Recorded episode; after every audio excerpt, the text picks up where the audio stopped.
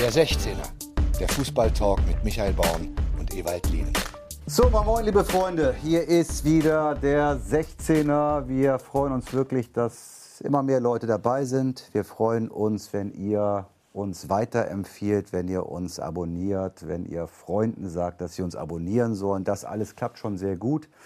Ich bin heute sehr glücklich, dass Ewald auch wieder da ist äh, am Montag, obwohl er heute Morgen schon um 6 Uhr äh, Yoga gemacht hat. Um 7 Uhr war er um die Alster laufen und um 8 Uhr hat er Gymnastik gemacht. Ewald, wie hast du das heute Morgen alles hingekriegt? Alles fake. das war meine Absicht, aber ich habe es nicht geschafft, weil ich erst um 1 Uhr hier aufgeschlagen bin. Also war nix. Nein, das habe ich nicht hingekriegt. Äh, ich habe so getan, als ob, äh, aber Yoga mache ich sowieso nicht, sondern wenn dann Meditation und äh, dann Stabilisierungsübungen und das mit dem Joggen, dann gehe ich lieber auf HIIT, High Intensity Interval Training, ei, ei, ei. Um ähm, ja, Hut ab. Um die. Ähm, Was macht man da? ja, 20 Sekunden äh, intensive Übung, 10 Sekunden Pause, 20 Sekunden, das machst du dann achtmal durch, dann machst du dann eine Minute Pause und dann, dann wieder eine andere Übungsform, äh, die du achtmal durchnudelst äh, okay. und dann wieder eine und wieder, dann wieder ein bisschen eine halbe Stunde, dreiviertel Stunde schwitzt du wie sonst was und ja. hast viel mehr Kalorien verbrannt, äh, als wenn du um die Allzeit joggst und, hier, und versuchst an, den, an der Entenscheiße vorbei zu äh, trippeln. Äh, und äh, du trainierst äh, viel mehr deine, deine Muskulatur, was beim Joggen auch nicht so sehr passiert. Ja, also, leider bist du beim Kaffeemachen nicht ganz so schnell. Ich musste wieder eine Viertelstunde im Auto auf dich warten. Kannst du mir mal erklären, was du da genau mit vollem machst? Recht, mit vollem Recht. Was genau machst du Ja, weil du ich da? jetzt in, in einer Woche in, mit, mit St. Pauli in die USA fliege. Ja, deswegen musst du dir einen Kaffee machen, Und oder? anschließend, darf ich mal ausreden?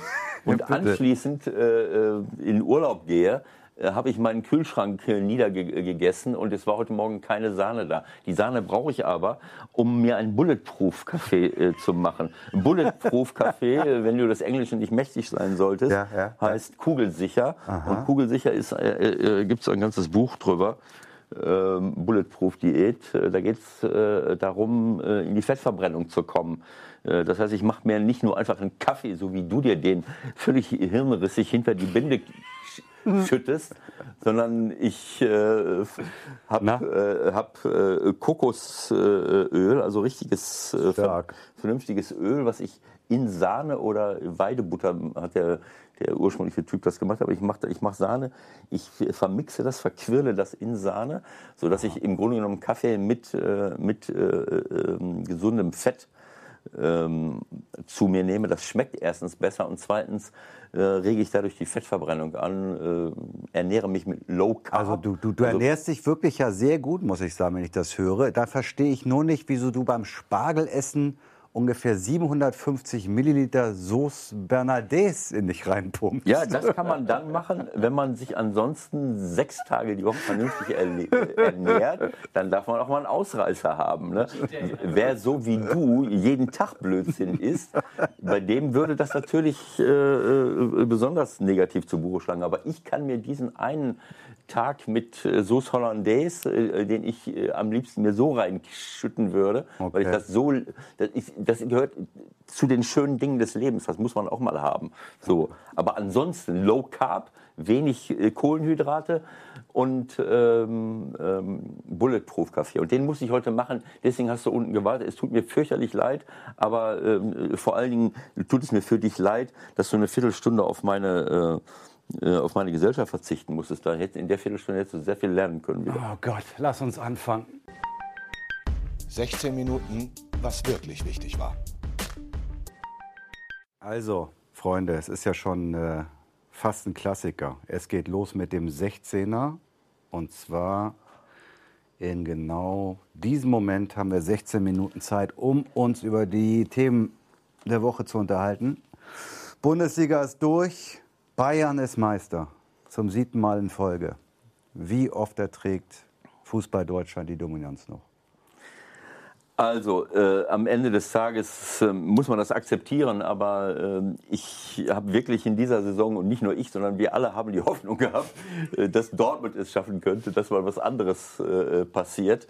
Äh, am Ende äh, ja, war dann klar, dass es Dortmund nicht, nicht hinbekommt, weil Frankfurt, glaube ich, am letzten Spieltag einfach nicht mehr die Energie hatte, um, um dagegen zu halten und Dortmund einfach zu viele Punkte äh, verschenkt hat.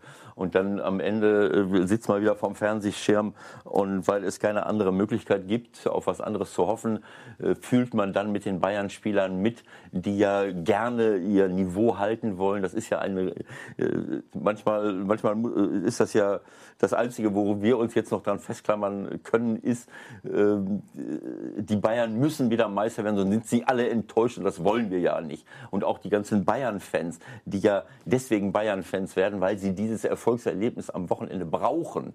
Sonst würde man ja nicht Bayern-Fan. Also auch für all diese Bayern-Fans muss man einfach die Daumen drücken, dass sie es weiter schaffen, sonst, sonst sind sie ja alle unglücklich. Also äh, sie sind verdient wieder Meister, aber in diesem Jahr ist es sehr schade, dass Dortmund diese Kontinuität nicht hingekriegt hat, äh, diesen Vorsprung zu behalten, weil das hätte der Bundesliga natürlich gut getan.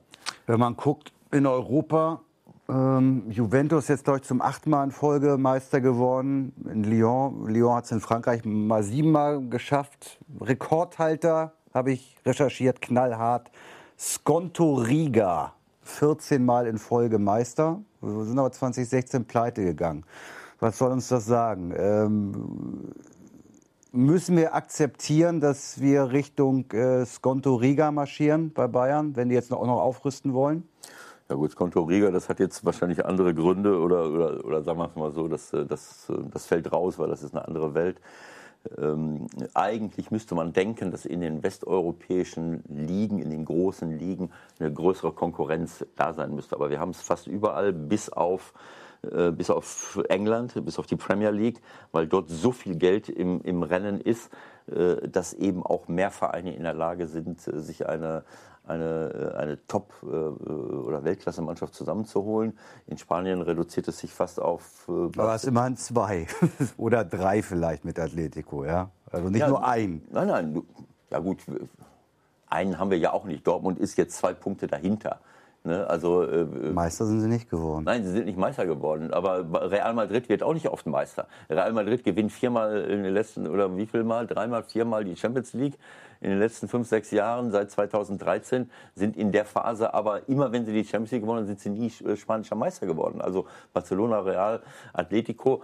Ähm, ich denke, das ist, das ist ja auch der Grund, warum manche äh, Vereinsvertreter eben diese europäische äh, Super League haben wollen, weil sie eben äh, zu Hause nicht diese, äh, ja, diese Gegenwehr haben. Frankreich zum Beispiel, Paris Saint-Germain, eine Weltklasse-Mannschaft, aber die sind das ganze Jahr über nicht gefordert. Wenn ich immer 5-6-0 gewinne, äh, dann habe ich keinen Bock mehr äh, irgendwann. Und es ist auch nicht diese Herausforderung, wie wir jetzt Chelsea gesehen haben gegen Frankfurt.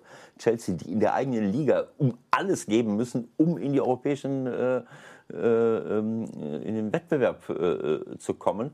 Äh, das muss Paris in, in, in Frankreich nicht und das fehlt ihnen dann auf der europäischen Bühne. Und äh, ja, und bei uns hier in der Bundesliga finde ich, dass wir auf einem ordentlichen Weg sind, dass jetzt langsam wieder Vereine hochkommen, äh, die das Geld auch vorher schon hatten, die es aber nicht hingekriegt haben. Mannschaften, Leipzig ist neu, aber Leverkusen äh, dringt jetzt wieder durch, Wolfsburg ist wieder aufgetaucht, Frankfurt, äh, Hoffenheim und wir reden noch nicht mal von Schalke oder, oder, oder Stuttgart, die unter ferner liefen sind. Stuttgart muss erstmal gucken, dass sie auf die Klasse halten und Schalke ist völlig in der Versenkung verschwunden in diesem Jahr. Also ich denke, dass die Attraktivität der Bundesliga äh, ja, viel größer wäre, wenn wir wieder diese Vereine nach oben kriegen würden. Und einige von ihnen sind hier auf einem guten Weg. Lass uns noch mal über Dortmund sprechen. Neun Punkte, Vorsprung waren da, das lässt sich nicht wegdiskutieren. Haben Sie es haben weggeschmissen? Kann man es nur auf Verletzungspech schieben? Wie ist es, deine Einschätzung? Das kann man nicht in einem Satz äh, erklären. Für mich gibt es mehrere Gründe. Es gibt ähm, ja, sicherlich eine Unerfahrenheit. Es sind viele viele junge Spieler in dieser Mannschaft, äh, gerade auch im Abwehrbereich. Wichtige Spieler haben lange gefehlt. Äh, es hat eine Umorientierung bei Schmelzer gegeben, der ein wichtiger Spieler war, auf den Lucian nicht mehr gesetzt hat. Piszczek ist sehr, sehr lange nicht dabei gewesen. Dann haben Leute rechter Außenverteidiger gespielt, ah, die jetzt nicht unbedingt diese Erfahrung haben. Dann ist ein Hakimi in der Rückrunde weggefallen. Hakimi war in der Hinrunde einer der besten Spieler der Liga auch wenn er hinten äh, nicht so oft aufgetaucht ist. aber der, war, der hat viele Spiele mitentschieden durch seine ungeheuren Offensivtrag. Das ist ein wichtiger Spieler, der gar nicht mehr aufgetaucht ist. Ähm, Reus immer wieder äh, vielleicht nur die Hälfte der Spiele gemacht. Das ist natürlich etwas, was man sich im Kampf mit Bayern nicht leisten kann. Und dann haben am Ende eben äh, zwei Punkte gefehlt oder die Niederlage in München. hätten sie, die, äh, hätten sie das Spiel gewonnen oder unentschieden gespielt, äh, hätten wir jetzt vielleicht einen anderen deutschen Meister. Wenn man sieht, was sie jetzt machen, finde ich, ist es schon ein Signal, dass sie gegenhalten wollen. Also Schulz ist klar, Hazard, da geht es nur noch ums Geld. Äh, Torgen Hazard wird kommen. Ähm, und dann sind sie ja durchaus gewillt, vielleicht auch noch für Brandt richtig zu investieren. Also wenn die drei Spieler dazukommen, vielleicht noch einer extra, vier richtig hochkarätige Spieler holen, haben sie die Chance, noch mal so dagegen zu halten? Auf jeden Fall, aber ich äh, warne davor, wieder nur auf die Offensive zu schauen. äh, Dortmund hat, äh, ähm, hat jetzt davon gelebt, dass sie fast einen kompletten zweiten Sturm hatten absolute Top-Leute auf den Außenbahnen, ob es Guerrero und, und Sancho, äh, Sancho oder äh, Pulisic, der am Ende jetzt wieder gekommen ist, und Philipp und Götze und Alcacer und Reus und wie sie alle heißen, äh, überragend.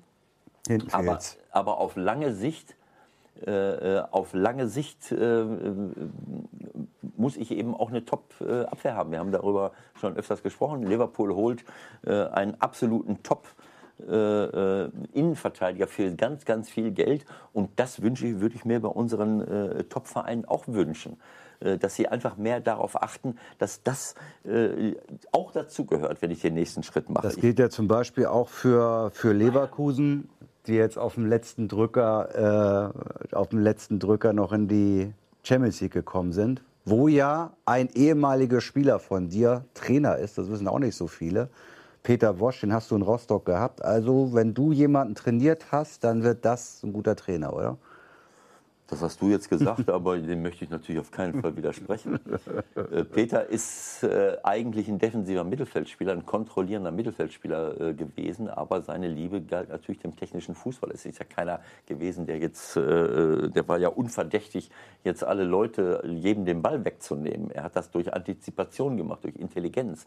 Und er setzt auf einen Offensivfußball, der wirklich toll ist und seinesgleichen sucht. Äh, und das kann er hinkriegen. Aber er, wenn er den nächsten Schritt machen will, auch ganz oben angreifen zu wollen oder in Europa zu überleben, dann müssen sie äh, gucken, dass sie nicht 52 Gegentore in 34 Spielen bekommen. Denn äh, Bayern München hat 32, das sind 20 weniger. Ähm, und das ist einfach das, ich gewinne, alter Spruch, Spiele werden durch Tore entschieden, Meisterschaften durch die, also durch die Offensive, Meisterschaften durch die Defensive so viele Tore kann man nicht schießen. Und das sehe ich überall hier, dass, dass manche Mannschaften einfach zu sehr darauf setzen. Und ich würde mir wünschen, dass Dortmund und dass die, diese, diese Spitzenteams, Freiburg achtet äh, darauf. Sie haben 29 Gegentore äh, im Vergleich zu allen sogar sind die wenigsten Gegentore der ganzen Liga. Sie achten darauf, sie holen immer wieder Top-Leute, auch im Defensivbereich. Und das ist für mich das A und O, wenn ich ganz nach oben kommen will. Mhm. Und äh, dann glaube ich. Leipzig, ne? Also du hast doch Freiburg gesagt, wie ich das Was habe ich gesagt? Ich habe du hast Freiburg gesagt. Freiburg? Die haben schon ein paar Tore kassiert die Saison. Ich, ja? ich habe Leipzig gemeint.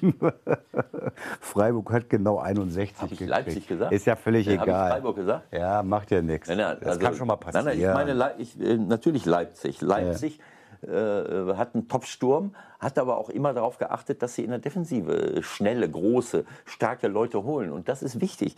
Äh, das würde ich mir wünschen. Und dann glaube ich, dass, ähm, dass Dortmund und andere auch Bayern München Paroli bieten können. Freuen kann man sich sicherlich, und das tun, glaube ich, fast alle Fußballfans in Deutschland, dass, dass äh, Frankfurt sich am Ende zumindest noch auf dem ja, letzten Drücker für die, für die Quali zur Euroleague äh, äh, qualifiziert haben. Aber wenn man sich das Programm anguckt, also sie müssen Ende Juni anfangen, zweite Runde Qualifikation zur Euroleague, dann dritte Runde, wenn sie erfolgreich sind, Quali zur Euroleague und dann noch Playoffs zur Euroleague Gruppenphase. Das heißt, da sind schon mal sechs Spiele extra mit einem Kader, der noch völlig offen ist, weil wahrscheinlich den noch einige jetzt von der Fahne gehen werden. Ist das dann doch eher Fluch als Segen?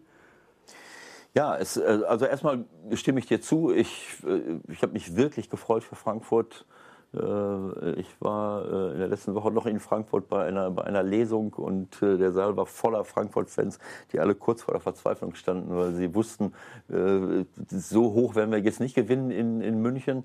Und wenn die anderen mitspielen, dann können wir ganz rausfallen aus Europa. Und das hat Frankfurt überhaupt nicht verdient. Und ich habe mich wirklich, wirklich sehr für sie gefreut, auch wenn das zulassen von Hoffenheim ging. Aber äh, da habe ich jetzt nicht ganz so viel äh, Mitleid weil, weil ich denke, dass sie, ähm, dass sie einfach ihre Defensive komplett vernachlässigen. Äh, wenn ich 29, war, war das Hoffenheim? Die 29 Punkte verspielt haben nach Führung.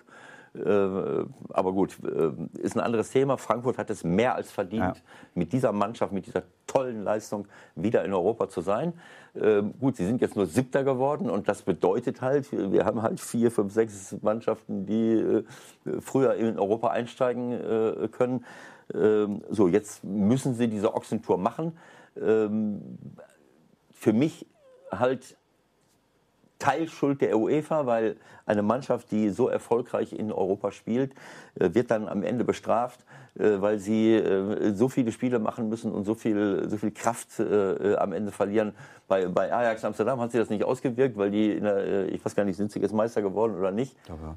Ähm, aber sie haben ja eine Unmenge von Spielen gemacht. Sie spielen aber in der holländischen Liga und nicht in der Bundesliga. Und Frankfurt äh, mit dem Kader, den sie haben, oder weil äh, Adi Hütter nicht so viel rotiert hat, äh, wie, es, wie, wie, manche es sich vielleicht gewünscht hätten. Keine Ahnung, ob das auch so erfolgreich gewesen wäre, aber äh, eine der besten Mannschaften der Rückrunde äh, wird dann Siebter und muss dann hinter die Ochsentour machen und werden fast rausgerutscht. Das ist sehr schade, aber ich, wir freuen uns alle, dass Frankfurt es geschafft hat. Ja, lass, uns, lass, uns, lass uns heute ein bisschen länger noch über die zweite Liga sprechen. Da gab es schon den einen oder anderen Hinweis, dass wir das ein bisschen schleifen lassen würden. Paderborn schafft es also tatsächlich mit Trainer Steffen Baumgart. Und wer hat Steffen Baumgart in Rostock trainiert? Es war Ewald Lien. Wieder Lienen. Also wo du warst, ne? sensationell. Markus, hast Anf hast Markus Anfang ja. habe ich auch so einen intensiven okay. Kontakt gehabt. Erzähl mir lieber mal, äh, ob du das damals gesehen hast, dass Baumgart ein guter Trainer wird. Also das ganz bestimmt nicht.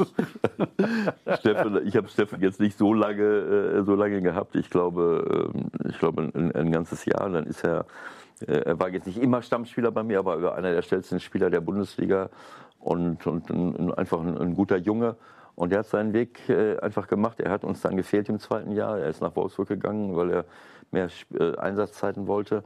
Äh, aber ich, ich finde es einfach klasse, den Weg, den, den Steffen gemacht hat. Und, und er zusammen mit Krösche innerhalb von zwei Jahren ja einen unglaublich guten Kader aufgebaut mit fast null Mitteln. Ist das nicht auch fast beschämend für viele andere Erst- und Zweitligisten? Ja, das muss man einfach sagen. Das ist ja das, was ich auch oft schon gesagt habe. Es kommt nicht immer nur aufs Geld an, vor allem wenn ich es nicht habe. sondern, oder, oder gerade wenn ich es nicht habe, dann kommt es darauf an, wie kreativ ich bin und wo ich äh, äh, mir Leute zusammensuche, äh, die, denen ich den nächsten Schritt zutraue um, und dann auch ein Ambiente schaffe mit dem Trainer, mit, mit ein, in einem Club. Äh, dass diese Spieler sich entwickeln. Und dafür ist es natürlich manchmal hilfreich, wenn es eine familiäre Atmosphäre ist. Bestimmte Spieler würden sich, hätten sich vielleicht beim HSV jetzt nicht so entwickelt, wie sie sich bei, äh, bei Paderborn entwickelt haben, wo, äh, keine Ahnung, der Paderborner Stadtanzeiger vielleicht noch zuguckt.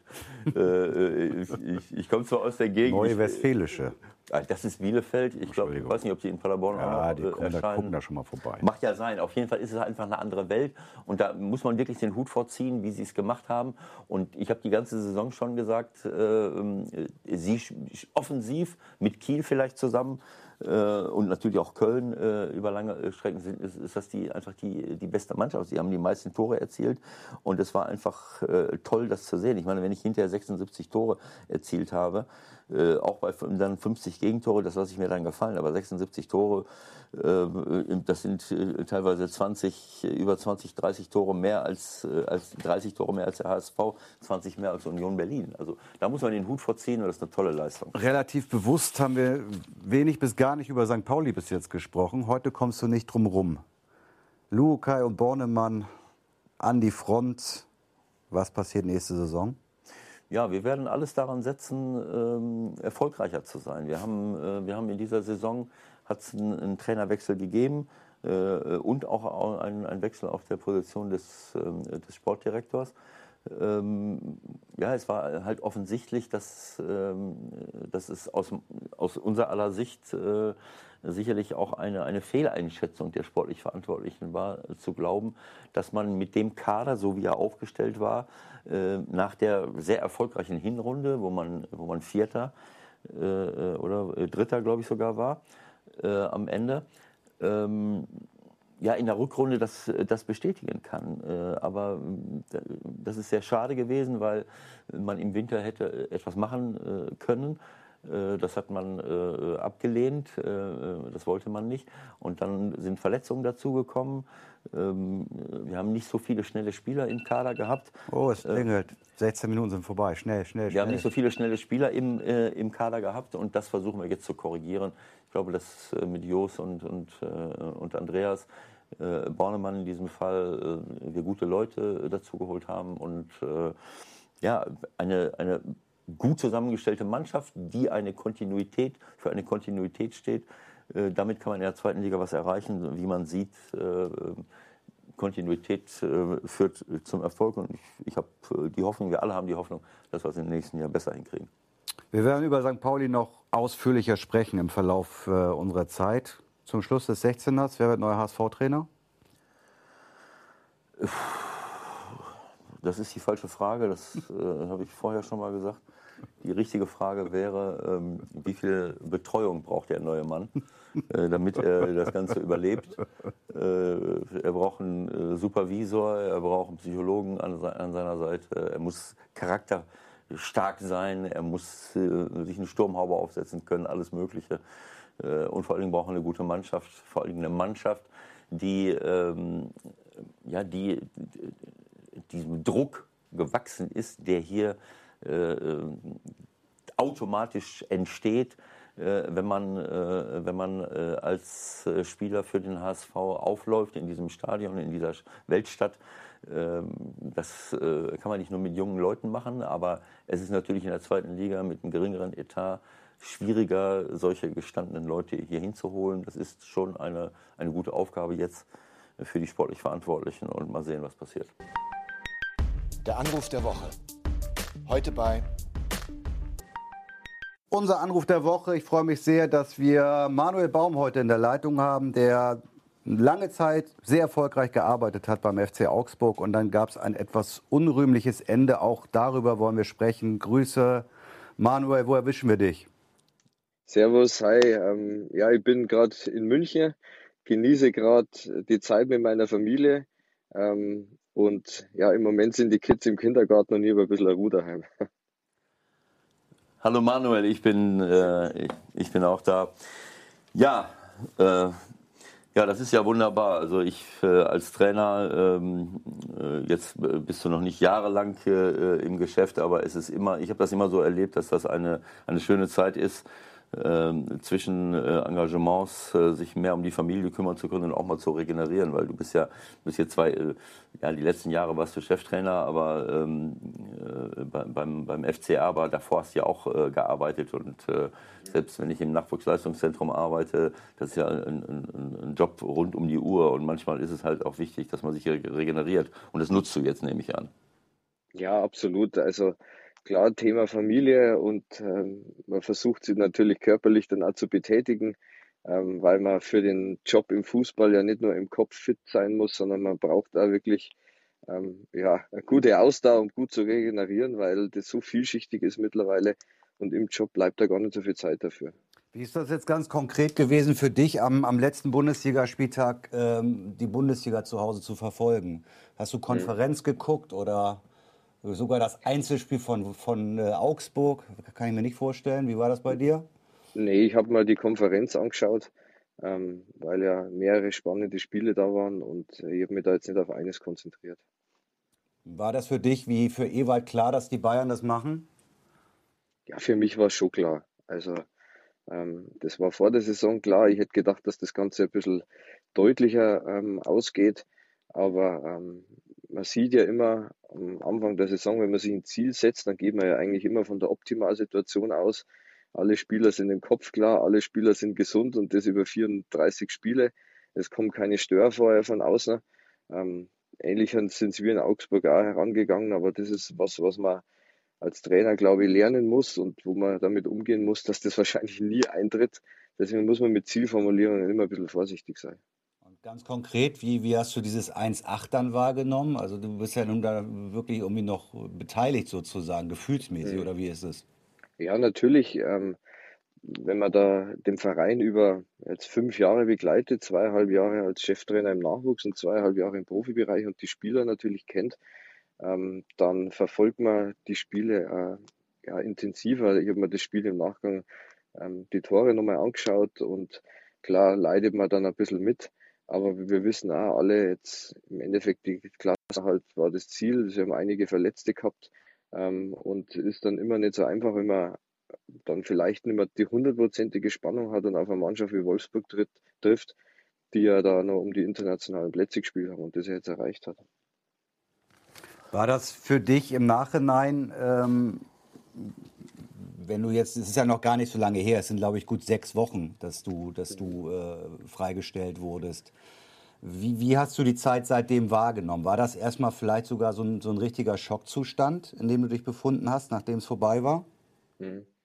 Ja, wenn man das zum ersten Mal so miterlebt, das ist ja was, mit dem man ja immer mal wieder konfrontiert wurde, äh, aber nur in Verbindung mit anderen Trainern. Und man weiß ja auch, wenn man im Trainergeschäft tätig ist, dass mit ähm, an Sicherheit grenzender Wahrscheinlichkeit irgendwann mal der Fall kommt, dass sich Wege dann trennen. Aber wenn es dann tatsächlich kommt, ähm, dann ist es dann schon was ähm, ja, Außergewöhnliches, weil man ja keine Erfahrungswerte in sowas hat. Und da muss man erstmal damit lernen, umzugehen. Ja, wir haben ja dieses, ähm, ich habe schon viele Dinge erlebt, äh, aber ich, äh, ich muss das kurz mal ansprechen. Äh, zu dem Zeitpunkt, äh, ähm, äh, zu Beginn der Rückrunde, glaube ich, hat es Äußerungen gegeben, erst von dem Hinteregger, den ihr dann nach, nach Frankfurt habt, äh, habt gehen lassen, und dann auch von Jauve Leo, von dem Innenverteidiger, die ich in, in so, so einer Form, ähm, ja, selten erlebt habe. Das ist ja irgendwo für mich eine Grenzüberschreitung. Ähm, äh, möchtest du da was zu sagen? Was, wie hast du das erlebt?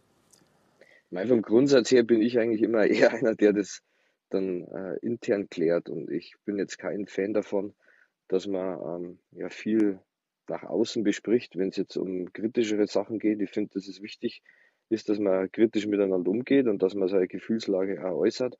Aber das muss halt alles im Rahmen passieren. Und das bezieht sich jetzt nicht nur auf den Fußball, sondern allgemein. Ich finde das Thema mit dem Haue Leo, das will ich da ein bisschen ausklammern.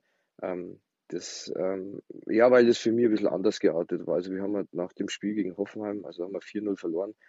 Und ähm, ja, der ist dann ziemlich zeitnah nach dem Interview zu mir gekommen. Und beim Jeff ist es so, dass halt, finde ich, in dieses Interview extrem viel reininterpretiert wurde, weil es eben die Hinti-Geschichte vorher gab.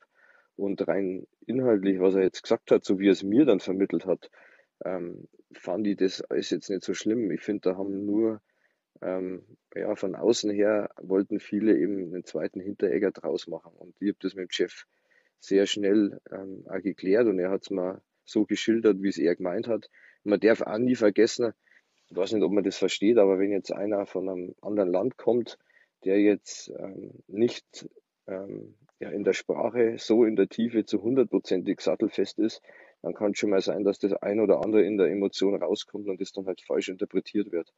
Deswegen ähm, sehe ich die zwei Fälle wirklich komplett unterschiedlich. Trotzdem war es dann ja so, kurze Zeit später war für dich Feierabend. Ja? Das war ja das, das letzte Spiel. Ähm, Im Nachgang hast du für dich dann auch reflektiert und gesagt, okay, da habe ich jetzt vielleicht auch Entscheidungen getroffen, die, die dann falsch waren? Oder, oder stehst du so dazu, dass du sagst, nö, also für mich war das alles okay, was ich gerade auch in dem Spiel dann entschieden habe? Wenn, wenn jetzt das Hoffenheim-Spiel, ähm, wenn man sich das anschaut, ähm, rein inhaltlich war es jetzt schon so, dass wir zwei, dreimal umgestellt haben und Hoffenheim immer sofort darauf reagiert hat. Aber in dem Spiel jetzt das, was wir uns überlegt hatten, ja, hat einfach nicht gegriffen. Wir sind nicht in die Zweikämpfe reinkommen und das hat zum einen dazu geführt, eben weil Hoffenheim immer umgestellt hat und ähm, das in dem Spiel nicht funktioniert hat. Und ich glaube, dass das aber auch normal ist, dass nicht immer alles zu 100 Prozent funktionieren kann, aber als Trainer hast du natürlich die Aufgabe, wenn du direkt am Anfang merkst, Mensch, heute kommen wir nicht ins Spiel rein, dass du dir dann auch draußen Gedanken machst, wie kann ich denn die Jungs ähm, dazu bringen, dass sie ein besseres Gefühl einfach auf dem Platz haben. Und das geht halt meistens dann über Umstellung, aber wenn man dann einen Gegner halt hat, der dann sofort darauf reagiert, dann ähm, wird es halt schwierig. Und in dem Spiel, muss man ehrlich sagen, ähm, hatten wir keine Chance gegen Hoffenheim irgendwie das Spiel zu gewinnen. Die waren, ich glaube, die Woche davor haben sie Leverkusen 4-1 geschlagen, waren in einem richtigen Lauf drin. Das darf man auch nie vergessen und das war halt einfach nicht unser Tag. Und ähm, so haben wir es danach alle äh, mit besprochen und dass Spieler Fehler machen oder Trainer mal eine Entscheidung trifft, die nicht, die nicht so hundertprozentig richtig ist, das finde ich auch normal. Ihr wart vier Punkte immerhin noch weg von der Relegation, glaube ich, zu dem ja, genau. Zeitpunkt. Genau. Ähm, genau. Hast du was gespürt, dass der Hammer kommt oder hat es dich dann doch äh, überraschend getroffen? Ja, doch. Also wir hatten ja die Wochen davor gefühlt ja die Kurve dann mehr oder weniger gekriegt, wo wir Dortmund geschlagen haben, in Leipzig 0-0, Hannover geschlagen, dann im Pokal sehr unglücklich ausgeschieden ähm, und im Vergleich zur Winterpause ja den Vorsprung auf die hinteren drei nochmal ausgebaut haben. Ähm, deswegen war es überraschend, weil die Leistungen ähm, manchmal gut, manchmal nicht gut waren. Also sie waren halt sehr schwankend. Aber ich denke, äh, dass in Augsburg, wenn man jetzt den Verein so sieht und die finanziellen Möglichkeiten also sieht, dass das äh, durchaus normal ist, dass man nicht ähm, ja, in jedem Spiel dominant spielen kann oder jedes Spiel so angeht, dass man sagt, man muss jetzt da als Sieger vom Platz gehen und dass man da unterschiedliche Leistungen auf den Platz bringt, das denke ich ist jetzt nicht verwerflich. Du hast ja eigentlich die ganze Zeit äh, in, in, in Augsburg Rückendeckung gehabt. Hast du rausgefunden, was dann irgendwann schiefgelaufen ist? Nee, also, also ich habe mir relativ zeitnah danach mit unseren beiden Geschäftsführern nochmal getroffen, weil ich ein sehr gutes Verhältnis auch weiterhin zu Augsburg habe. Ähm, ich finde, wenn man die fünf Jahre so anschaut, war meine erste Zielstellung, ein Nachwuchsleistungszentrum auf die Beine zu stellen, auch inhaltlich. Das ist mir gelungen. Dann das Thema im Profibereich, ähm, viele Nachwuchsspieler zu integrieren. Also wir haben unglaublich viele aus dem eigenen Nachwuchs jetzt mit viel Bundesliga-Erfahrung und eigentlich immer das Ziel Klassenerhalt erreicht. Ähm, und ja, also ich muss ja ehrlich sagen, für mich war es jetzt im ersten Moment auch gar nicht so wichtig zu wissen, warum, weil man weiß es ja als Trainer auch, wenn jetzt ein Spieler sagt, du pass auf, du bist heute auf der Tribüne oder auf der Bank, wenn du die ganze Zeit mit jedem irgendwie argumentieren müsstest, dann, also für mich, für mich war es im ersten Moment wichtig, dass man da gut auseinander geht. Ich denke, das ist uns gelungen.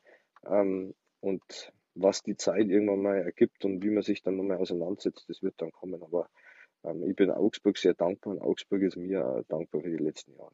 Also kein Groll, wenn man überlegt, du hast, nee. du hast Bayern unentschieden auswärts gespielt, du hast mhm. Dortmund als Tabellenführer am 1. März zu Hause geschlagen, du warst im Pokal mhm. unglücklich, äh, hättest ins Halbfinale kommen können. Da mhm. denke ich, wird der ein oder andere schon sagen, was wollt ihr eigentlich von mir? Mhm. Klar hat man es nicht verstanden in dem Moment, aber ähm, nochmal, ich will da jetzt auch nicht, ähm, was soll ich jetzt sagen, gibt da jetzt für mich nichts über Augsburg negativ zu sagen, weil ich ihnen dankbar bin. Ähm, aber ich wäre überzeugt gewesen, dass ich das natürlich auch hinbekommen hätte, dieses Jahr die Klasse zu halten und dann einfach ähm, in die nächste Saison zu gehen. Ja, also ich, äh, ich muss auch sagen, ich meine, ähm, äh, ich möchte jetzt niemandem zu nahe treten und deine Haltung ist natürlich äh, absolut nachzuvollziehen und auch korrekt. Äh, aber wenn ich Augsburg sehe, im ersten Jahr wirst du 13., im, im, im, im zweiten Jahr 12.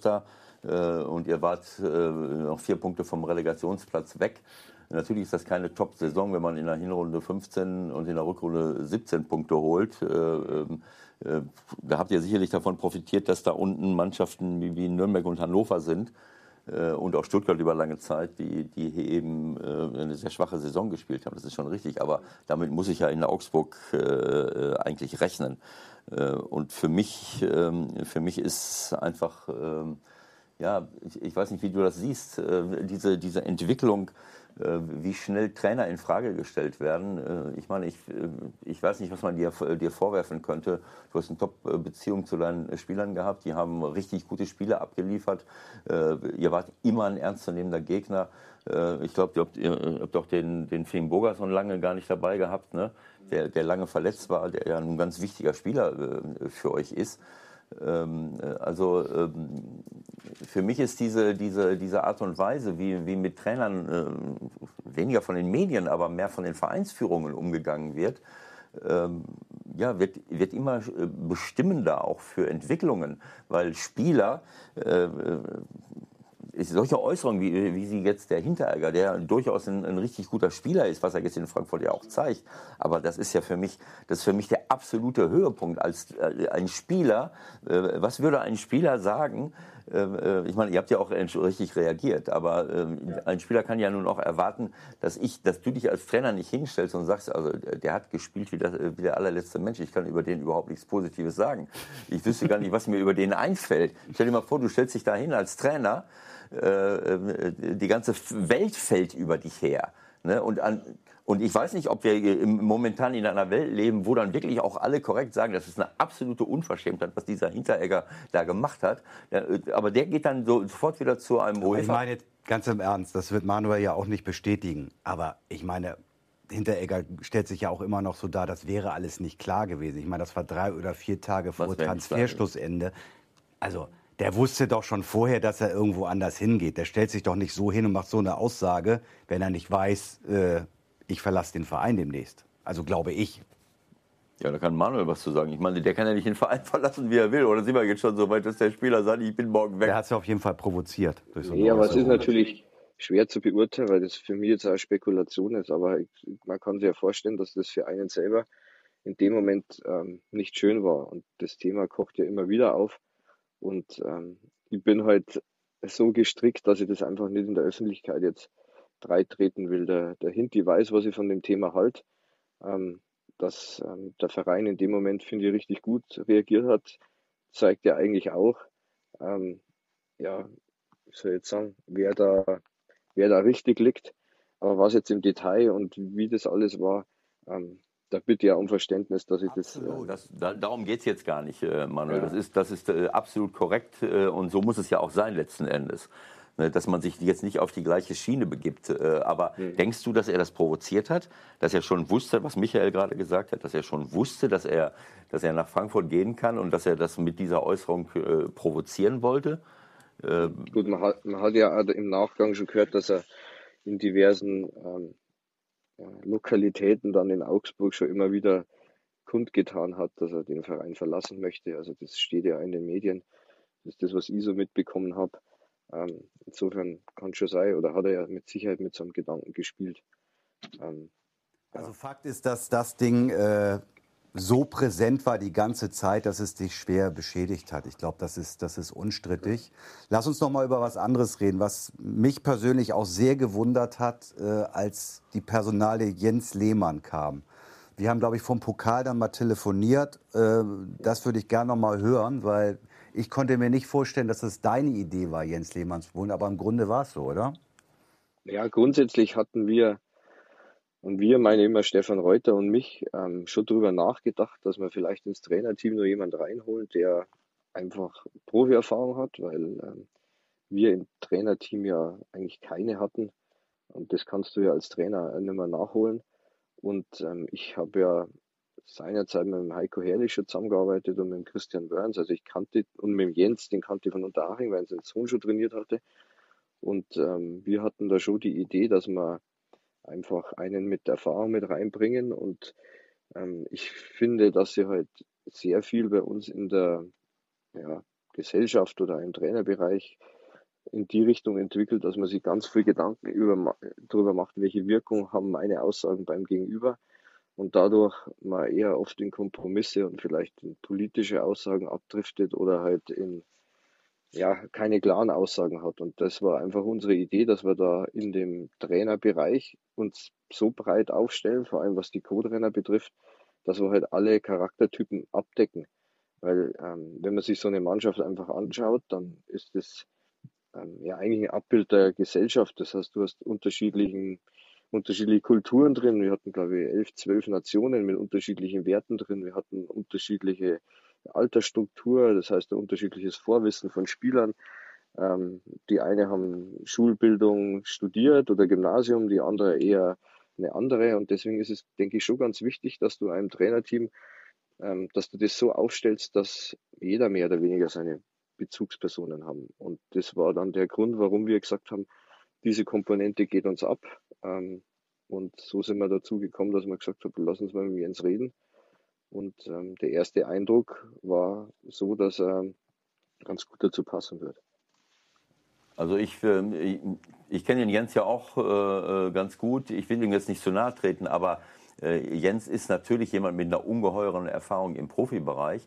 Aber, mhm. aber nicht im Trainerbereich. Äh, also ich hatte, mhm. deswegen war ich überrascht. Klar, jeder muss irgendwann anfangen. Ich, ich habe Jens getroffen, als, als ich mit, ähm, ja, bei Stoke City mal war, 2017, 18 ähm, äh, als Stoke City. Das ist ja unser Kooperationspartner in, in der Premier League gewesen zu dem Zeitpunkt. Mhm. Also immer noch, aber damals Premier League. Und da spielten sie gegen Arsenal und da gehörte er zum Trainerteam von, äh, von Arsene Wenger. Aber das war, glaube ich, sein erstes Jahr, dass er mal ja, genau. äh, ein oder anderthalb Jahre da im, im Trainerteam war. Das hat mich so ein bisschen gewundert, weil ich denke, mhm. wenn, ihr, wenn ihr nicht die Erfahrung im Profibereich habt, äh, und auch nicht so viele Trainer dabei habt, äh, warum die, die jetzt schon mal länger im Profibereich waren, dass man, dass man jemanden vielleicht genommen hätte, der ja, der auch ein bisschen Erfahrung schon im, im, im Trainerbereich hat, weil mhm. ich glaube, dass, dass heutzutage die, ähm, ja, die Qualität eines Trainerteams, um alles abzudecken, natürlich, das, das ist absolut richtig, was du sagst, das ist einfach das A und O heutzutage. Mhm.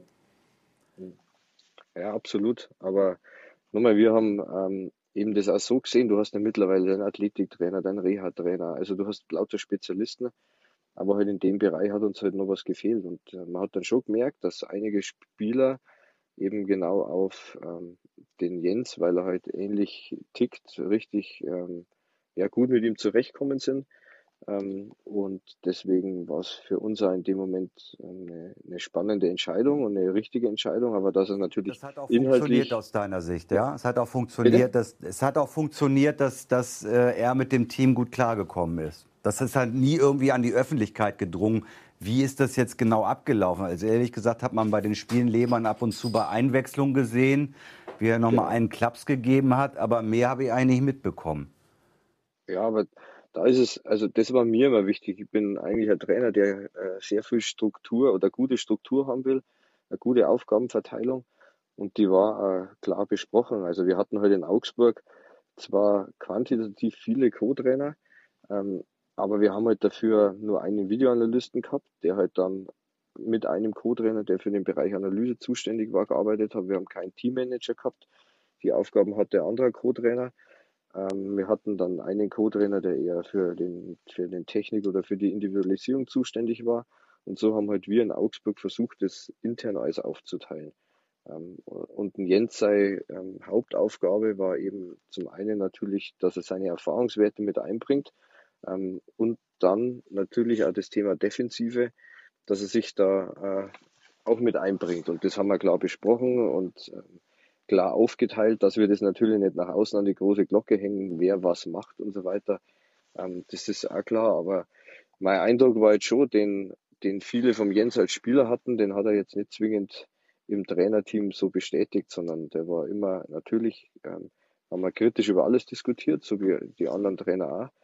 Ähm, aber er hat sich versucht, da einzubringen, auch mit wenig Erfahrung als Trainer, aber dafür hat er halt einiges als äh, Spielererfahrung mit einbringen können spricht ja auch alles dafür, dass es so gelaufen ist, weil als er quasi eingeführt wurde, haben ja eigentlich alle spekuliert, naja gut, der stellt sich da mal ran und wartet, bis der Baum fliegt und dann übernimmt er. Und dann hat man ja, ja genau. gesehen, was passiert ja. ist. Also das war eher jetzt nicht der Fall.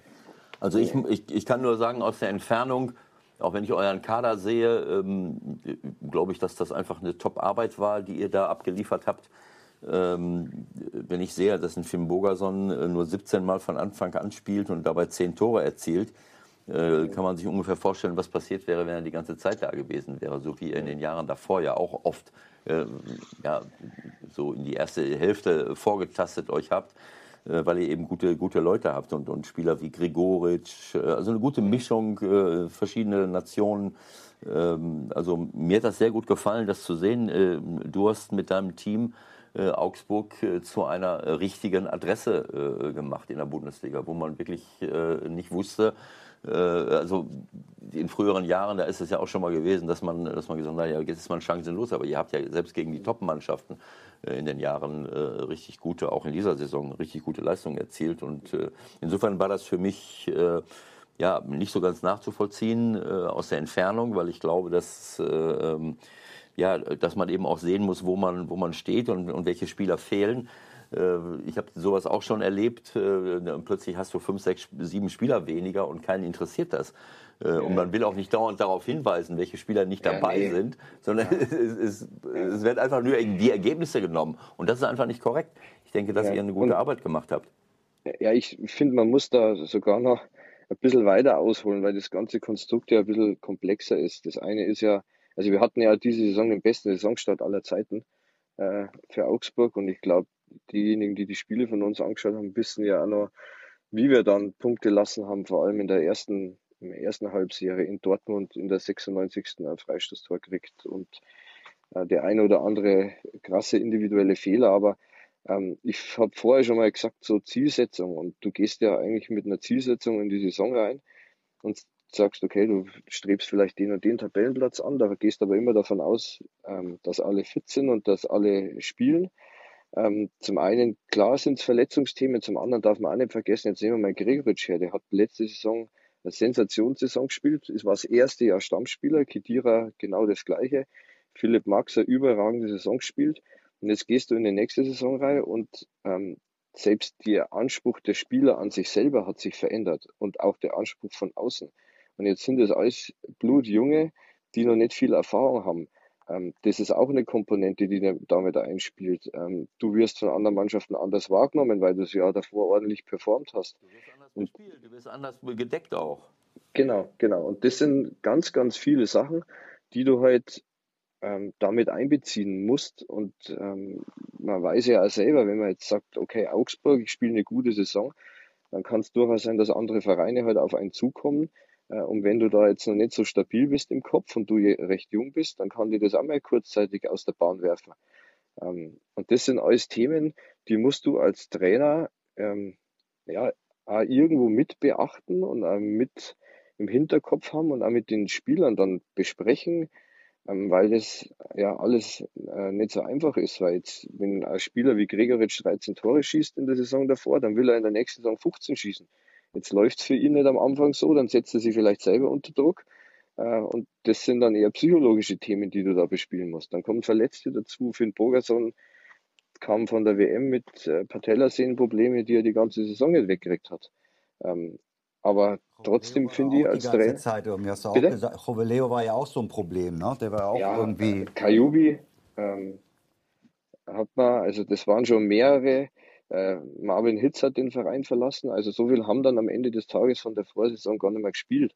Auf der anderen Seite finde ich es immer wichtig, eben so, was du ja vorher gesagt hast, man hat einen großen Kader, man hat einen guten Kader und ich finde es nicht in Ordnung, wenn man sich dann hinstellt und großartig Spieler fordert, weil ähm, ich finde, selbst mit dem Kader ist man dann in der, Leist äh, in der Lage, aber wenn man Verletzte hat, Punkte zu holen. Sie in Leipzig, da haben wir 0-0 gespielt ähm, wo, ähm, ja, und wenn ich Spieler wäre und der Trainer würde sich irgendwo von hinstellen und sagen, äh, der Kader ist nicht gut, dann würde man auch denken, was, bist denn du für einer? Bin ich denn keiner? Richter zum Beispiel, so, so ein ja. Spieler, ne, den zu, zu, entwickeln, den zu holen und ihn, ihn, mit einzubauen. Also das sind wirklich gute Entwicklungen äh, aus meiner Sicht. Und äh, ja. Ja, aber äh, ich, ich muss noch mal darauf zurückkommen. Ich glaube, dass, äh, dass wir äh, aber selber schuld sind als Trainer auch, dass wir nicht genug zusammenarbeiten und, äh, und uns gegenseitig unterstützen, sondern äh, dieser, dieser Gedanke, jeder Trainer muss eben irgendwie gucken, äh, wie er zurechtkommt. Wir lassen uns zu viel gefallen. Ich glaube, dass die, dieser Respekt äh, den, den Trainern gegenüber von Vereinen äh, auch in dieser Saison wieder aus meiner Sicht nicht, äh, nicht entsprechend vorhanden ist. Und die Spieler haben immer immer eine Ausrede. Wenn es nicht gut läuft, dann wissen sie im Grunde genommen, der Trainer ist der Erste, der dran ist. Und ähm, das finde ich schade. Und ähm, in deinem Fall äh, kann ich es eigentlich auch nicht nachvollziehen. Du musst da nichts zu sagen. Das ist meine persönliche Einschätzung, weil ich eine Entwicklung sehe, weil ich sehe, was ihr für Möglichkeiten hattet und habt in Augsburg und sehe, dass die Spieler, dass Spieler besser werden, dass, die, dass eine Spielidee da ist, dass ihr selbst Spitzenmannschaften bedient, dass ihr 51 Tore schießt, was auch eine Menge ist, 20 mehr als alle da unten. Aber ihr habt natürlich, äh, so wie viele Mannschaften in der Defensive Probleme mit 71 mhm. Gegentoren. Äh, das ist die, die hohe Schule, das dann eben auch noch in, in, den, in den Griff zu kriegen. Äh, aber ähm, ich meine, ähm, das haben andere Mannschaften auch, obwohl sie einen viel, viel höheren Etat haben. Wenn ich wenn ich Hoffenheim jetzt sehe zum Beispiel, äh, ähm, ja, die stellen ja keine Abwehrspieler auf und wundern sich dann, dass sie anschließend nicht in der, in der Euroleague äh, landen. Ich meine, ich kann auch 70 Tore erzielen, wenn ich, äh, wenn ich noch eine Nummer 4 aufstelle. Äh, alle anderen machen den Spielaufbau und die Außenverteidiger spielen rechts und links aus. Dann habe ich noch zwei Mittelstürmer und noch einen Zehner und auch noch offensive Mittelfeldspieler im Mittelfeld. Und also hinterher spielt noch Grigorisch und Vogt hinten. Äh, also da, da muss ich ehrlich sagen, äh, da hätte ich, äh, das sehe ich kritischer als das, was ihr jetzt mit eurem Trainerteam in, bei den Möglichkeiten, die Hoffenheim hat, sehe ich das wesentlich kritischer, auch von der Ausrichtung her, als das, was ihr jetzt und was du mit deinem Trainerteam geleistet hast. Das muss ich mal sagen. Wie ist das für dich jetzt ähm, in der Situation des Wartenden? Das hast du ja, glaube ich, so zum ersten Mal. Äh, wie kommst mhm. du damit klar? Ist das so die, die, die Phrase, wenn das Telefon klingelt, bin ich schon ein bisschen nervös und guck mal, wer dran ist? Ähm, ja, natürlich. Im, Im, ersten Moment macht man sich Gedanken über seine Zukunft, wie es da weitergeht. Aber ähm, ich finde, dass es halt auch wichtig ist, mal so Phasen vielleicht sogar als Trainer zu haben, um sie weiterzubilden, weil ähm, jetzt in den fünf Jahren oder in den zweieinhalb Jahren in der Bundesliga äh, durfte ich zwar an der Fortbildungsmaßnahme vom DFB teilnehmen, die richtig gut war, ähm, aber ich finde, du musst halt schon ein bisschen über den Tellerrand rausschauen und die Bereiche, die ein Trainer mittlerweile abdecken muss, sind halt riesengroß. Also mir, ich mag jetzt gar nicht über Vierer- oder Dreierkette reden. Die ganzen taktischen Geschichten, das sind jetzt die, die, ja, die die eigentlich immer präsent sind. Aber ich habe vorher das Thema Kulturen angesprochen. Also wenn ich in meine Mannschaft geschaut habe, dann habe ich, einen, habe ich Südamerikaner drin gehabt, habe ich Asiaten drin gehabt, habe ich Skandinavier drin gehabt, habe ich welche äh, Österreicher, Deutsche, Schweizer drin gehabt. Und wenn man jetzt allein das Thema Feedback und Kommunikation dahernimmt, dann muss man sich halt auch mit den Kulturen beschäftigen. Und wenn ich einem Asiaten ein Feedback gibt wie einem Deutschen, dann ähm, wirst du ein Problem kriegen, weil die einfach ähm, Person und Sache nicht trennen können. Da wenn der Trainer was sagt, auch vor der Gruppe oder auch bei ihnen in der Kultur ist es einfach so, dann glauben die immer, äh, sie werden nicht mehr gemocht. Und deswegen muss man sich genau überlegen, wann sage ich wem was, wo und wie. Und ähm, so könnte man in viele Bereiche reinschauen, die sich heute halt entwickelt haben. und da ist es jetzt schon spannend, sich in der Zeit noch intensiver damit auseinanderzusetzen. Hast du auch Pläne, ähm, dir nochmal andere Vereine anzugucken im Ausland? Ja, habe ich schon. Ähm, ähm, ja, man muss jetzt einfach mal schauen, ähm, wie die Situation da weitergeht. Klar, stehe mit dem einen oder anderen äh, in Kontakt. Da Augsburg würde mich gern behalten in einer anderen Funktion, aber ich brauche da jetzt einfach noch ein bisschen Zeit, weil ähm, ich glaube schon, wenn man dann wieder in die nächste Aufgabe reingeht, dann muss man zum einen reflektiert haben und zum anderen, denke ich, muss man sich ja weitergebildet haben. Weil ich finde, mittlerweile ist es halt als Trainer, vor allem in der Bundesliga so, ähm, dass du, also ich habe immer das Gefühl, Trainer früher sind halt zu Vereinen gekommen und haben gesagt, okay, das ist meine Spielidee, ähm, so anpassen und ihr müsst das jetzt so machen. Ähm, das ist echt schwierig heutzutage, weil ja, du musst eher anpassungsfähig als Trainer sein. Du musst da ganz breit aufgestellt sein, weil du kriegst natürlich einen Kader und wenn du jetzt sagst, ich habe einen Kader, der eher gut pressen kann und ich will jetzt über Ballzirkulation kommen, dann wird es halt schwierig, das Ganze. Dann passt es halt nicht mehr so richtig zusammen. Das kannst du nur über ein, zwei Jahre entwickeln, aber die Wahrscheinlichkeit, dass du das kannst, ist jetzt auch nicht allzu groß und da gibt es genügend Beispiele. Aber dein, dein Ziel ist schon, äh, so schnell wie möglich wieder einzusteigen oder sagst du, ich mache erstmal Pause? Nee, also natürlich, es muss halt einfach alles passen, weil ich bin eher Trainer. Ich, entwickle gern, ich arbeite gern in, in einem Team zusammen und ähm, obwohl das Wort Langfristigkeit schwierig ist in dem Bereich, aber ich möchte schon gern, dass man zusammen was entwickelt und irgendwo langfristig arbeitet. Und ähm, das muss halt dann auch mit dem Verein passen. Und ähm, in Augsburg muss ich ehrlich sagen, das waren fünf wirklich sehr, sehr gute Jahre. Ähm, da durfte ich viel lernen und viel Leute kennenlernen. Und jetzt schauen wir mal, was die Zukunft so mit sich bringt. Also ich finde deinen Ansatz überragend. Das ist äh, genau das, was ich denke, was, was wichtig ist. Und äh, äh, nämlich an sich selbst zu arbeiten und zu sagen, ich muss mich weiterentwickeln, ich will mich weiterentwickeln. Das Leben ist für mich ein, äh, also Lernen ist etwas Lebenslanges. Ähm, das begreifen auch nicht viele und Michael hat gerade gesagt, willst du auch ins andere Vereine kennenlernen? Das ist auch wichtig, das ist klar, mal in anderen Ländern rumzulaufen, mal zu, zu zu hospitieren, mal zu gucken, wie trainiert denn, äh, keine Ahnung, irgendjemand bei Atletico Madrid oder in England. Genau. Äh, solche Dinge, das ist auch wichtig. Ich habe das auch in, in, in der Anfangsphase meiner äh, Laufbahn gemacht, wo ich da mal eine Woche da, da war, in England war beim, beim Kevin Keegan oder in, in Frankreich. Aber das Entscheidende, das kann dir keiner geben. Da kannst du gucken, so viel wie du willst. Äh, die, eigen, die eigene Persönlichkeit. Und ich glaube, dass das immer eine größere Rolle spielt. Ich finde das überragend, wie du dich präsentierst, wie du äh, über was du äh, redest. Das ist mir immer schon aufgefallen, wenn wir, wenn ich dich am, am Fernsehschirm äh, gesehen habe aus der Entfernung oder wenn wir miteinander geredet haben.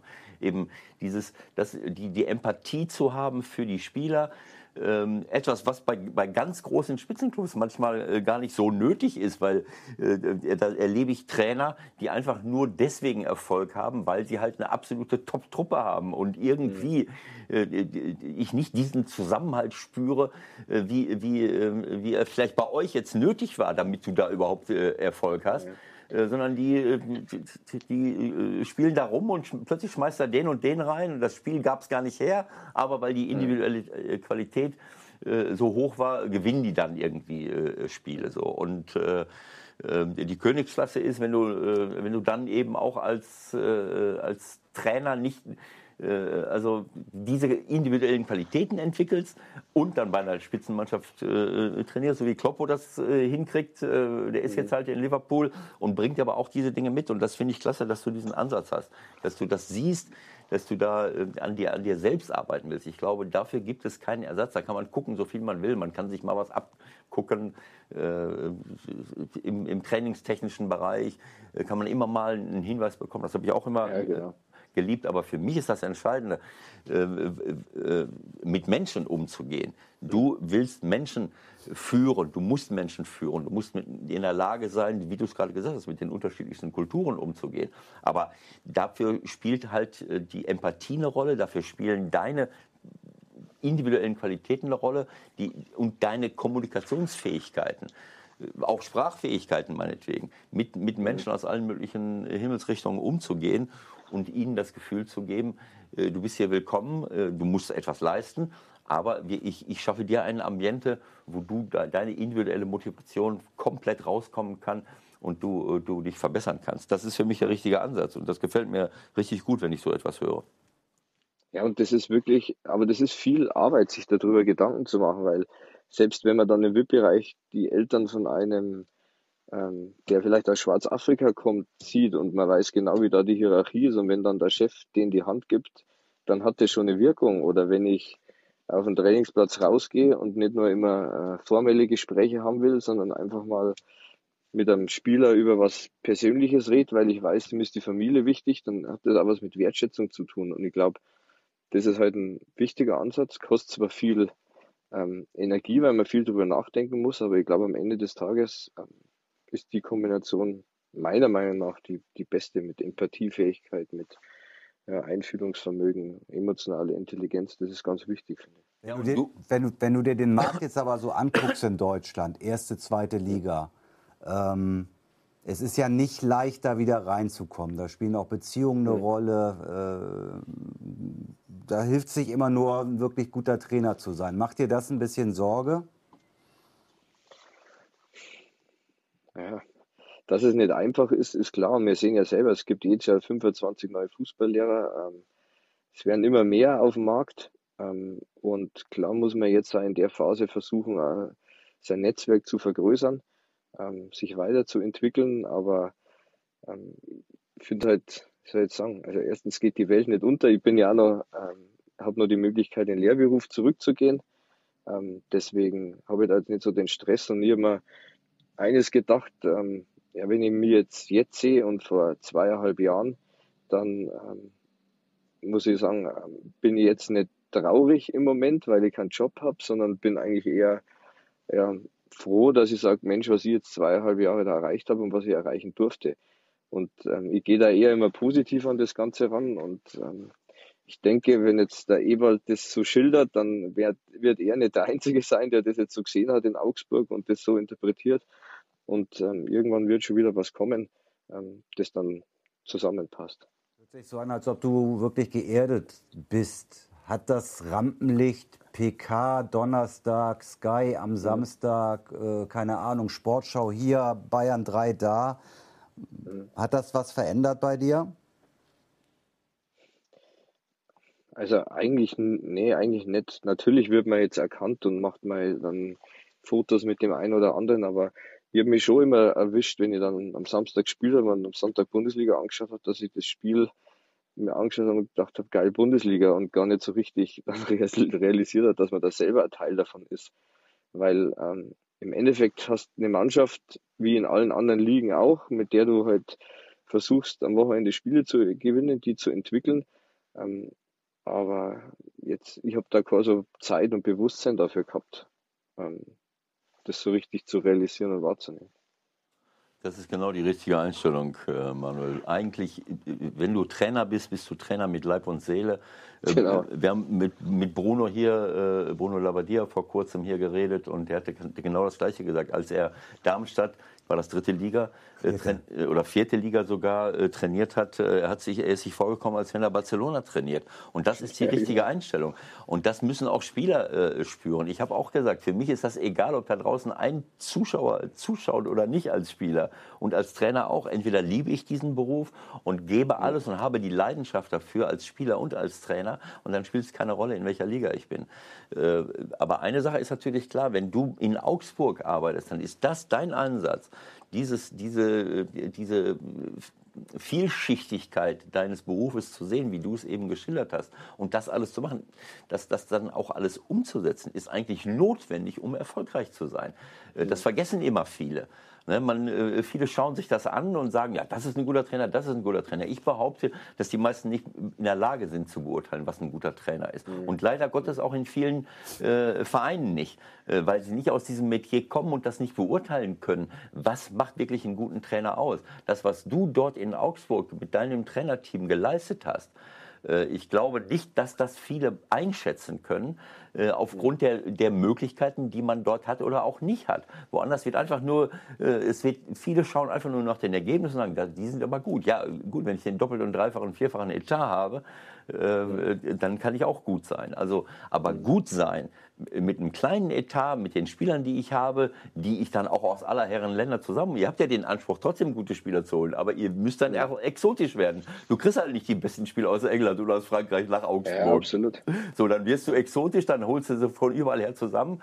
Und wenn du dann das Ganze nicht moderieren kannst, ja, dann, äh, dann kannst du nach Hause gehen. Und äh, das wird oft nicht gesehen und das finde ich klasse, das gefällt mir sehr gut, was für eine Einstellung du da hast. Und, ich, und das wollte ich einfach nochmal, darauf wollte ich nochmal darauf hinweisen, dass das etwas ist, was eben bei den kleineren, kleinere kann man ja gar nicht sagen, aber bei den Vereinen mit weniger Etat, mit weniger Möglichkeiten einfach notwendig ist, um erfolgreich zu sein. Gut. Okay. Ähm, Darf ich noch mal eine Frage stellen, wie du generell ja. die Entwicklung äh, in diesem Jahr in der Bundesliga ähm, äh, siehst, wie du das empfunden hast? Ob sich für dich was verändert hat zu den äh, Vorjahren oder wie du, wie du generell den, den, die Aktualität in der Bundesliga, aber auch im, im Fußball äh, generell siehst im Moment? Mhm. Gut, ähm, Bundesliga, ähm, wenn ich mir jetzt die Entwicklung äh, so anschaue, finde ich, ähm, ist es schon so, dass ich den, das Gefühl habe, dass da, ähm, ich soll jetzt mal sagen, da zwei, drei Klassen entstehen. Also dass es natürlich für kleinere Vereine immer schwieriger wird, ähm, international irgendwo anzuklopfen. Früher hat man so das Gefühl gehabt, das ist immer mal wieder möglich. Ähm, aber das ist jetzt ganz schwierig. Das finde ich geht fast gar nicht mehr. Ähm, diejenigen, die oben sind, die finanziellen Strukturen haben, die werden am meisten oben bleiben. Was finde ich schon auffällig war, dass ähm, du eigentlich gegen die großen Mannschaften trotzdem Chancen hast, aber du musst sie immer zum richtigen Zeitpunkt erwischen. Das ist auch ein spannendes Thema. Ein richtiger Zeitpunkt meine ich mit, äh, sind sie international äh, unterwegs, haben sie englische Wochen gehabt, ähm, wie schaut es mit den Verletzten aus und so weiter. Also da finde ich, wenn du die zum richtigen Zeitpunkt erwischt, hast du immer Chancen. Ähm, aber ähm, ansonsten ist natürlich auch das äh, europäische Abschneiden, finde ich, jetzt der deutschen Mannschaften äh, extrem ausbaufähig. Ähm, da muss man sich auch mal überlegen, woran das Ganze liegt. Ähm, und genauso das Thema Nachwuchs ähm, ist, finde ich, ein großes Thema. Also da hatte ich auch schon Kontakt mit dem DFB und mich da ein bisschen mit, damit gesetzt und das gefällt mir eigentlich schon ganz gut, wie sie im Hintergrund jetzt gerade arbeiten und das aufarbeiten, dass wir da wieder die richtigen Schritte machen. Was denkst du denn, was da äh, gerade im Nachwuchs äh, jetzt im Argen liegt? Da, ich finde, da muss man auch wieder ganz weit ausholen, weil das ist schon ein, ein sozialpolitisches Thema. Ich finde, wenn man jetzt in Deutschland schaut, uns geht es eigentlich allen ganz gut. Wenn jetzt in Länder schaut, wo es den Leuten nicht so gut geht, dann ist natürlich der Anspruch ähm, an sich, diese Möglichkeit zu nutzen, Profifußballer zu werden und viel Geld zu verdienen, deutlich größer wie jetzt bei uns. Ich finde, die Rahmenbedingungen haben sie bei uns extrem geändert, auch im schulischen Bereich. War ja selber als Lehrer tätig. Es gibt viel weniger Freiräume, wo du als Jugendlicher ja mal draußen spielen kannst. Ich habe selber einen Sohn, der ist, der ist vier Jahre. Und wenn ich mir dann überlege, mit Ganztagsschule und so weiter und alles ist strukturiert und die, alles wird geplant, ähm, dann leidet natürlich schon sehr die Kreativität darunter. Und ähm, all das ist gerade der DFB dabei, über verschiedene Benchmarks äh, mit anderen Nationen und Ländern so ein bisschen rauszuarbeiten und dann zu schauen, was passt denn am besten ähm, zu unserer Gesellschaft, zu unseren Strukturen, welche Strukturen müssen verändert werden, damit wir ähm, nicht nur Spieler haben, die, das kenne ich aus der Schule genauso, die mir sämtliche Systeme erklären können, teilweise sogar besser wie der ein oder andere Trainer, sondern die einfach ähm, wie ein Marco Richter ähm, ein Talent sind, äh, Straßenfußballer, der das einfach beides kombinieren kann. Und ähm, da musst du aber den Spielern Räume schaffen oder den Jugendlichen und Anreize, dass das funktioniert. Ist das so leicht zu erklären oder muss man auch akzeptieren, dass es vielleicht zwei, drei, vier, fünf Jahrgänge gibt, wo einfach mal, keine Ahnung, es nicht 50 herausragende Talente gibt, auch in Deutschland nicht? Oder sehen wir den nur nicht? Ja, nochmal, also jetzt nehmen wir mal zum Beispiel Holland her. Wenn die haben halt mit Ajax oder Eindhoven äh, ein oder zwei Vereine, wo ich sage, okay, da kann ich die Top-Talente zentralisieren in Frankreich da ist es auch so, dass im Nachwuchsbereich die, ich glaube, in ein, zwei ähm, ja, Standorten zusammengeholt werden und dann die Spieler entwickelt werden. In Deutschland stellt sich das ganz anders dar. Wir haben so viele große Vereine, die um die Jungs dann kämpfen. Ich finde, ähm, es ist in der Entwicklung für die Spieler halt auch schwierig. Es ist relativ viel oder früh Geld im Spiel. Man kann ähm, in dem Nachwuchsbereich auch den Vereinen sagen, du, wenn ich das jetzt nicht kriege, dann gehe ich gleich wieder zum nächsten wir haben halt nicht nur einen großen Verein, sondern wir haben mehrere und das ist ein riesen Kampf um die Talente und man hat schon das Gefühl, man muss deutlich weniger machen, um viel zu bekommen, als es ähm, ja, zu meiner Zeit war. Ich habe selber ein Nachwuchsleistungszentrum durchlaufen und ähm, ja, dass dann die intrinsische Motivation immer geringer wird, weil extrinsisch so viel passiert, ähm, ja, das finde ich, sieht man auch. Ewald schreibt und schreibt und schreibt. Er hat schon wieder zwei Seiten vollgeschrieben. Ja, das, weil das sind alles sehr, sehr gute Äußerungen, die du machst. Und da werden wir auch im Kontakt bleiben. Da werde ich dich äh, außerhalb der Sendung äh, nochmal anrufen und über ein paar Dinge mit dir reden. Das kann ja, man jetzt. Äh, kann man, kann Mit Amateuren nicht, kann man das nicht das besprechen. Kann nicht, das kann man hier nicht jedem begreiflich machen, Manuel. Das Niveau wird gerade zu hoch. Ich glaube, das soll es jetzt sein. Ne? Wir wollen auch nicht zu viel deiner Zeit in Anspruch nehmen. Es war super, dass das geklappt hat. Und äh, ich bin eigentlich sicher, dass, äh, dass ein vernünftiger Vereinsvertreter dich anrufen wird in der, in der nächsten Zeit. Ich wünsche es dir auf jeden Fall. Auf jeden Dank. Fall, egal was du machst, äh, Manuel, habe ich ein super Gefühl, dass du, egal in welcher Stelle, äh, in welchem Verein oder an welcher Stelle du arbeitest, dass du, dass du dem Fußball etwas geben wirst, äh, weil du eben nicht nur Tore, Punkte, Meisterschaften siehst, sondern den Menschen ja. siehst, die Entwicklung des Menschen siehst, die Entwicklung unseres Nachwuchses und ähm, wenn man das Potenzial nicht nutzt, dann ist man doof aus meiner Sicht. Und wir werden dich wiedersehen irgendwo und ich freue mich drauf. Mach's gut, mein Lieber. Vielen Dank erstmal und einen schönen Dank Sommer auf jeden Fall. Ne? Alles klar, Manuel. Alles Gute, Manuel. Ich danke dir. Ja. Bis bald. Ciao, also, ciao. Ciao, servus. So, das war's für heute. Schönes Gespräch gehabt noch äh, mit Manuel Baum. Ich denke, da ist das ein oder andere rausgekommen. Ewald, das ist ja schon Tradition. Fazit für heute? Kurz? Ja, das war ein schönes Gespräch äh, mit Manuel. Wir haben einige äh, Dinge äh, diskutiert vorher schon, aber mit Manuel, das hat mir sehr gut gefallen, weil er eine, ähm, eine gestandene Persönlichkeit ist. Ähm, ich denke, von außen unterschätzt wird. Ich glaube, dass das, was er ähm, uns hier ähm, gezeigt hat und, und, und gesagt hat, dass das genau das ist, was ein Top-Trainer braucht, diese Empathie, die, diese, diese Leidenschaft und den Willen, sich zu verbessern. Und er hat wunderbare Ansichten und ich kann ihm nur wünschen, dass er diese Qualitäten bald wieder irgendwo einbringen kann. So, du gehst mit St. Pauli auf große Welttournee, habe ich gehört. Es geht in die USA. Was macht ihr da? Welttournee ist ein bisschen Ach übertrieben. So, es sind nur sechs Tage. Wir sind in, in New York, äh, in Buffalo und in Toronto, äh, besuchen natürlich unsere Fanclubs, spielen gegen entsprechende Vereine, die, die eine gute Ausrichtung haben, äh, zeigen uns dort. und das ist ja auch DFL unterstützt diese Fahrten, dass wir nicht nur die erste Bundesliga, sondern auch die zweite Bundesliga so ein bisschen international repräsentieren und alle freuen sich drauf und eine intensive Woche wird das sein. Okay, nächsten Montag hoffe ich, kriegen wir ein paar Eindrücke davon. Erstmal für euch eine schöne Woche. Weiterempfehlen ist das Stichwort der 16er kommt und bleibt. Bis bald. Schöne Woche. Tschüss, alles Gute.